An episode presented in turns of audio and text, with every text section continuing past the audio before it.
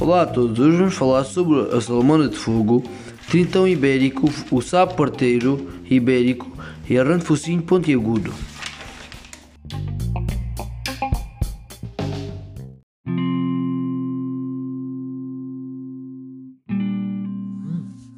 Olá a todos, hoje venho-vos falar do tritão ibérico, ou tritão de ventre laranja. O seu nome específico é Lysotriton buscai. É um anfíbio pertencente à ordem Caudata.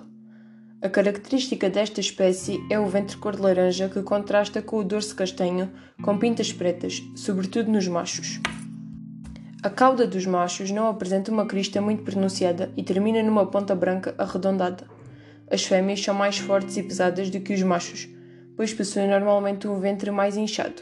Os indivíduos adultos podem atingir 10 cm, incluindo a cauda, mas geralmente são menores. A sua alimentação varia consoante os indivíduos adultos se encontram em fase aquática ou terrestre. Os adultos, em fase aquática, e as larvas alimentam-se de pequenos invertebrados aquáticos, enquanto que a dieta dos adultos em fase terrestre é constituída maioritariamente por invertebrados de consistência mole, assim como minhocas e lesmas. A reprodução desta espécie dá-se entre novembro e junho.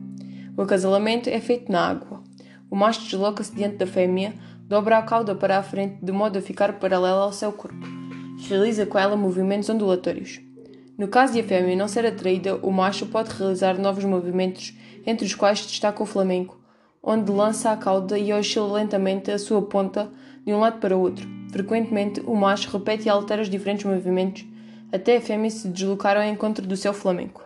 Esta espécie prefere habitats como florestas temperadas, vegetação arbustiva mediterrânica rios, lagos, pastagens, jardins rurais e lagoas. A principal ameaça destas espécies é a ameaça da perda do habitat.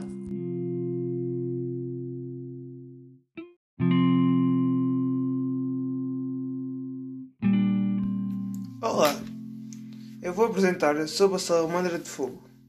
Tem como nome científico salamandra salamandra.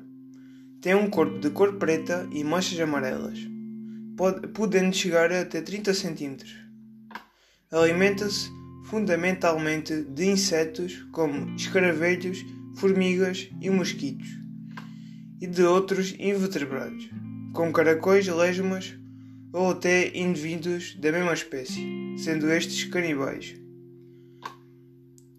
A sua reprodução é feita em pequenos charcos, onde a fêmea pode colocar até 20 a 40 larvas. Esta espécie nasce num ambiente aquático, começa em forma de larva, desenvolve membros e passa por um processo de metamorfose. Neste caso, é um processo de transição de um ambiente aquático para um ambiente terrestre.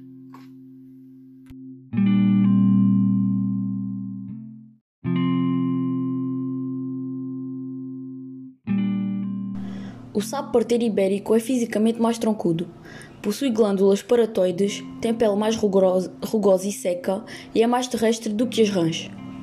Possui hábitos noturnos como os outros machos e são conhecidos por coacharem na época reprodutiva. A sua pele é fina e permeável e muito sensível a alterações tanto do ambiente aquático como do sol e do ar. Além disso, a respiração é realizada através da pele e dos pulmões, sendo que a pele também é importante na absorção da água uma vez que este não bebe água. A dieta dos chapos é composta por insetos como as moscas, as baratas, as formigas, os besouros, as lagartas e também por aranhas, lesmas e minhocas. Estes utilizam a sua língua, que é elástica, que está fixada na parte da frente da boca, na maioria das espécies, para capturar a sua presa em potencial. No período reprodutivo, os machos coacham para atrair uma parceira para o acasalamento.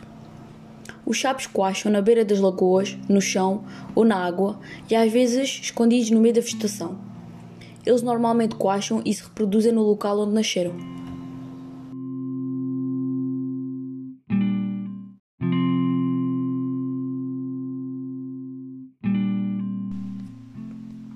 A rã de focinho pontiagudo tem aspecto de rã, mas é um sapo é um sapo de tamanho médio cujo comprimento varia entre os 4,5 e os 6,5 cm. Pode ser encontrado em Portugal e Espanha.